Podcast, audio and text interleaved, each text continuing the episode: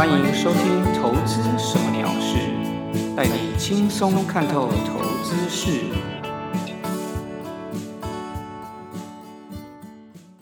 Hello，各位朋友，大家好，我是 Tony 哥。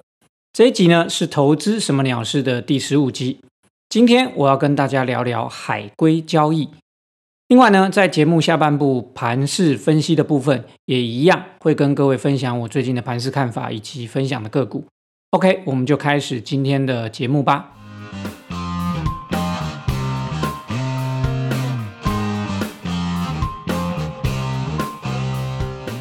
今天的主题呢，主要是因为有一个投资朋友私讯我，希望我能够聊聊之前有提到的海龟交易的东西。这个主题呢，我认为应该是每个投资朋友都应该要知道的。虽然呢，这个海龟交易啊，已经是。蛮久以前的交易方法，有些细节呢也不一定适用在现今的金融环境。不过呢，我认为海龟交易法则里面提到的交易重点概念，绝对是交易的经典，也是每一个投资交易的人都要学习的哦。好，那么我们首先来讲讲海龟交易的起源哦。在西元一九八三年的时候，有一位当时非常有名的投机交易者。他叫做 Richard Dennis，他和朋友呢，对于厉害的交易员是天生造就的，还是后天培养的这个问题哦，进行争辩。于是呢，他们就做了一个很大的赌注，他们呢决定招募一群人，并且教他们各种交易的概念，另外还有包括交易的各项原则、方法等等，看看这些被训练的人哦。能不能创造获利，成为厉害的交易员？他们呢就把这一个计划哦，这个赌注这个计划跟整个培育的过程、培育的计划，把它叫做海龟计划。然后呢，这些学员就被称为海龟。至于为什么要称作海龟计划呢？其实坊间呢有很多说法。不过呢，据我所知，真正的原因其实很简单。因为这个想法哦，其实是发生在新加坡的一个海龟养殖场。Richard Dennis 跟他的朋友在聊天的时候决定的，就这么简单。OK，为什么这一个海龟计划会成为后世哦大家都推崇哦以及广为流传的一个主题一个心法？因为哦，在随后的四年里面，这一些被训练的海龟哦，训练的学生。他取得了几乎是百分之八十以上的年平均收益。这个创办者，Richard Dennis 证明了交易其实是可以被学习，也可以被传授的。而且呢，事实上呢，他们在海龟计划里面都是用非常简单而且固定的交易法则，就能够做出这么成功的获利的状况。也就是说，其实我们每个人哦，只要透过学习训练，我们可以让自己哦。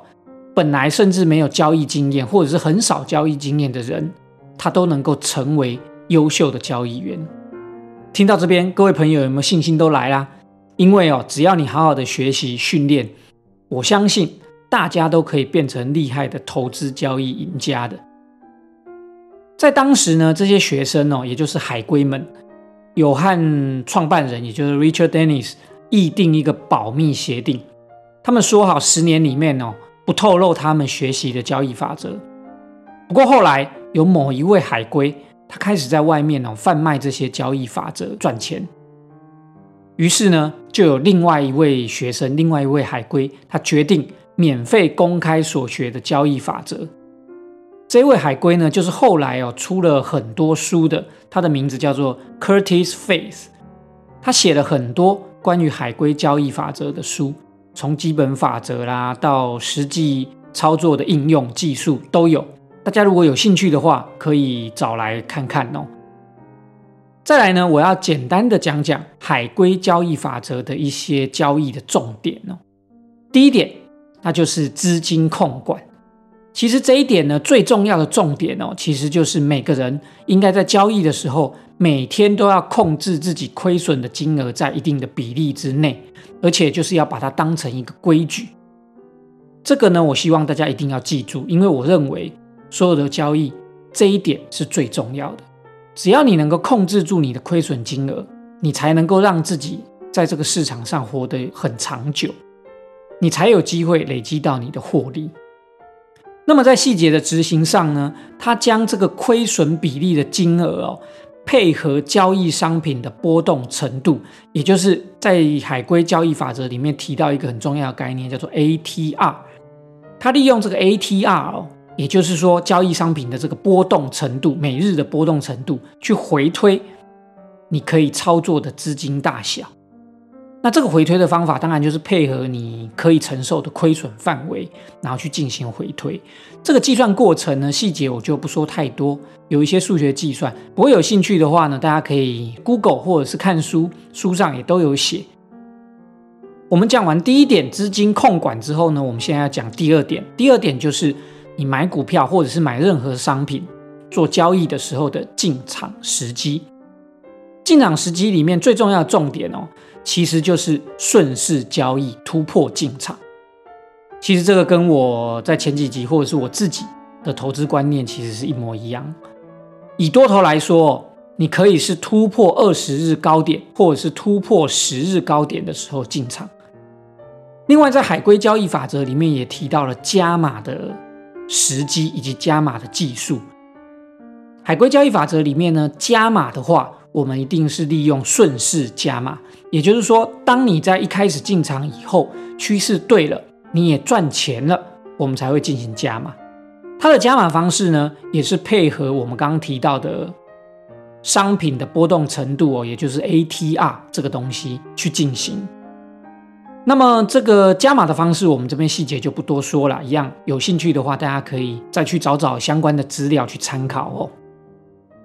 那么讲完进场时机呢？我们要讲的海归交易法则的第三个重点就是出场时机。出场时机上呢，第一个我们先讲停损出场。停损出场方面呢，这个海归交易法则是利用 ATR 去进行推估。那么在停利出场方面呢，其实跟我的方法也是非常像。假设你是多头的话，我们就设一个多头的的几日的低点出场，突破低点的时候。出场，譬如说，你可以设跌破十日或跌破二十日的低点，我们就进行出场。好，那么刚刚提到这三点哦，交易的逻辑、交易的法则，它其实都是可以系统机械化的，而且也都可以非常简单的执行。所以呢，其实海归交易法则就是这么简单的交易的方法去构成的。最后呢，在这个海归交易里面呢，有提到一个非常重要一点，就是说你要非常的坚定执行你设定好的交易法则，而且你要持续的执行，这个是非常重要的哦。你不能因为一时的赚赔或者是一时的风吹草动而改变你的交易方法逻辑，这样的话你会没有一个一致性的交易，在无法固定你交易逻辑的状况下，你就无法了解。自己在交易操作上面的稳定性，但是我要提醒大家，交易法则呢绝对不是永远一成不变的，因为金融市场它不会不变。但是你必须要先长期规律的执行你的交易策略，你才能长期累积的看到你的交易策略有没有什么问题。假设无法达到你这个策略本来的预期获利，你也才能够掌握自己交易系统整个的状况。进而去进行你的调整改变。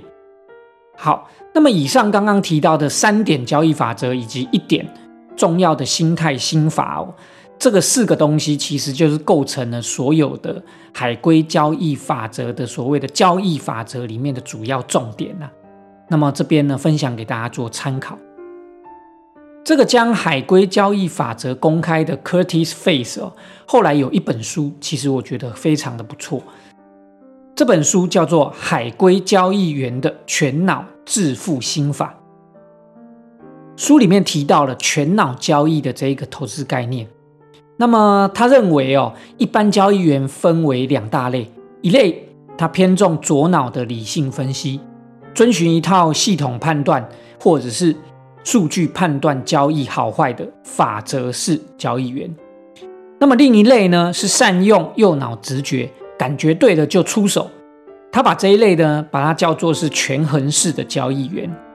他认为这两派哦，左脑右脑交易员都有缺点。左脑派的交易员呢，常会因为过度的偏重数据分析，然后就会错失了交易的好时机。右脑派的交易员呢，常凭借没有数字根据的直觉就出手，然后不小心就惨赔出场哦。无论是哪种类型，他认为都不会是一个突出或者是优秀的交易员。Curtis Face 啊，认为真正的交易高手。真正优秀的交易员，他是要融合左脑跟右脑，也就是他在书里面提到的，他希望大家都能够做到的全脑式的交易。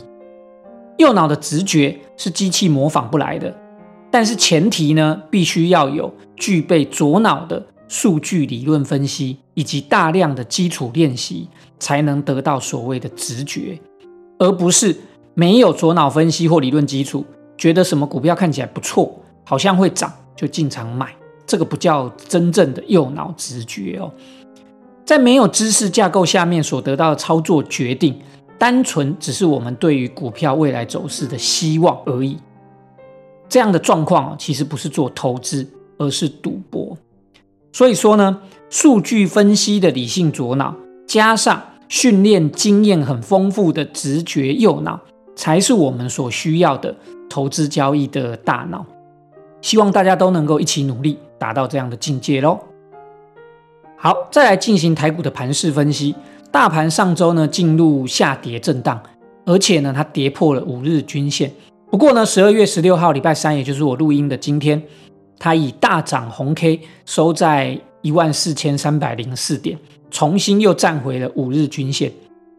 我认为呢，大盘这一波从十月底哦一万两千五百点开始。多头急涨的这一个资金行情，短线多头趋势看起来，我认为已经被改变了。上周呢，其实有连续三四天，应该是连续四天都无法站上五日均线。短线上呢，因为这样的状态已经进入了一个盘整的趋势了。这个短线的盘整区间呢，我认为目前的区间的上下缘分别是在一万四千四百二十七点到一万四千点之间。不过用中长线来看哦，只要没有跌破月线，也就是也是大概是一万四千点这个支撑，多头架构呢，在中长线来说其实是维持不变的，只是说短线上已经进入了大概变成了一个盘整震荡的格局哦。大盘近期呢，还有一个现象是大家讨论度也蛮高的，就是外资哦在期货的流仓上面已经转为空单。这件事情呢，我认为呢，它当然是个意向，因为事实上，在这么多年来的经验里面呢，很少有这样的状况。不过呢，最近的状况大概有两个时机哦，可以跟大家分享。一个在二零一五年，一个在二零一八年，这两年都曾经有发生过。在二零一五年呢，后来哦，其实有超过两千点的跌幅。那么在二零一八年呢？虽然跌幅不大，不过也是下跌的。所以根据这两次的历史经验，我们的确要注意，这个外资现在哦流仓的是空单，是不是后面会引发像之前二零一五年或二零一八年可能会有一些下跌的趋势？不过呢，我要告诉大家，就是外资的流仓哦，不管流仓空单、流仓多单，其实它后面呢有。许多我们外人不知道的策略的配合啦，除非你就是外资，否则你都会不知道他们到底在做什么事。所以我认为呢，这边与其哦一直揣测这个外资空单到底他们的想法是什么啊，是不是大盘真的要跌了，还不如把你的 focus 直接就是放在我们整个大盘的趋势上面。假设趋势告诉你不对了，多头改变了，那么我们就进行。多头改变以后的策略，如果未来趋势还是一样继续往上涨，那么你还是要认为它还是多头趋势，继续依照多头的策略去进行哦。所以注意归注意，看法归看法，不过在操作上面，我认为大家还是要顺势而为，用价量去判断才是正确的。好，以上呢其实是大盘分析以及我最近看到大盘的一些看法哦。那么我的结论呢，其实是整体大盘在短线上从急涨盘休息，开始进入了短线的区间盘整，区间的范围呢，大概是一万四千点到一万四千四百五十点左右。虽然呢，这个多头的力道稍微休息进入盘整，不过盘整不一定是件坏事。如果休息以后向上突破，那么未来呢，空间会更好更大。但是万一这个盘整休息之后呢，是往下跌破，那么大家可能就要小心，这个多头趋势也许就会结束。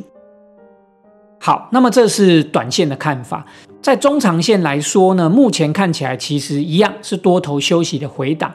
不过呢，只要没有跌破，大概是月线支撑，也是我们短线的支撑，是一万四千点以前，我认为。中线的这个多头格局是没有变化的，目前呢，中线看起来还是一样持续多头趋势。不过，万一跌破这个支撑哦，一万四千点支撑，大家就要小心，是不是多头趋势正式的改变？这边提醒大家去做注意。再来跟大家分享一下我自己的操作状况哦。目前我的台子期多单还是续报，停利出涨点维持在上周所说的支撑一万四千点。但是未来短线进入区间震荡，所以呢，最近我的操作上面就变得比较保守哦。不过我不预设多空立场，一样等待大盘有明确方向，我再进行后续的操作。那么假设这个大盘的加权指数如果跌破一万四千点，我的多单就会停利出场。在个股方面呢，上周有跟大家讲哦，分享的几只要观察的个股，由于上一周整体大盘进入震荡下跌。所以这几只个股也都顺势的下跌修正。不过我的交易操作逻辑呢是不减下跌的便宜的股票，转强我才会去买。所以目前这些股票我都没有进场，持续观察后续是否真的转强哦。目前呢，我现在持有的个股只剩下台积电不到一张的零股啊，它还留着。那么，因为它进场成本哦，大概在四百八十元左右，所以获利的状况一样是持续中，所以我就继续抱着，跟台子企业多单的概念一样，没有跌破月线的支撑。那么台积电的月线支撑是五百块附近哦，那么我就持续续报。以上呢是我目前的个股状况哦，给大家做参考。好的，以上呢就是今天分享的节目内容，非常感谢大家的收听。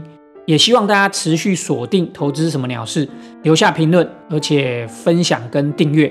我们下周再见喽，拜拜。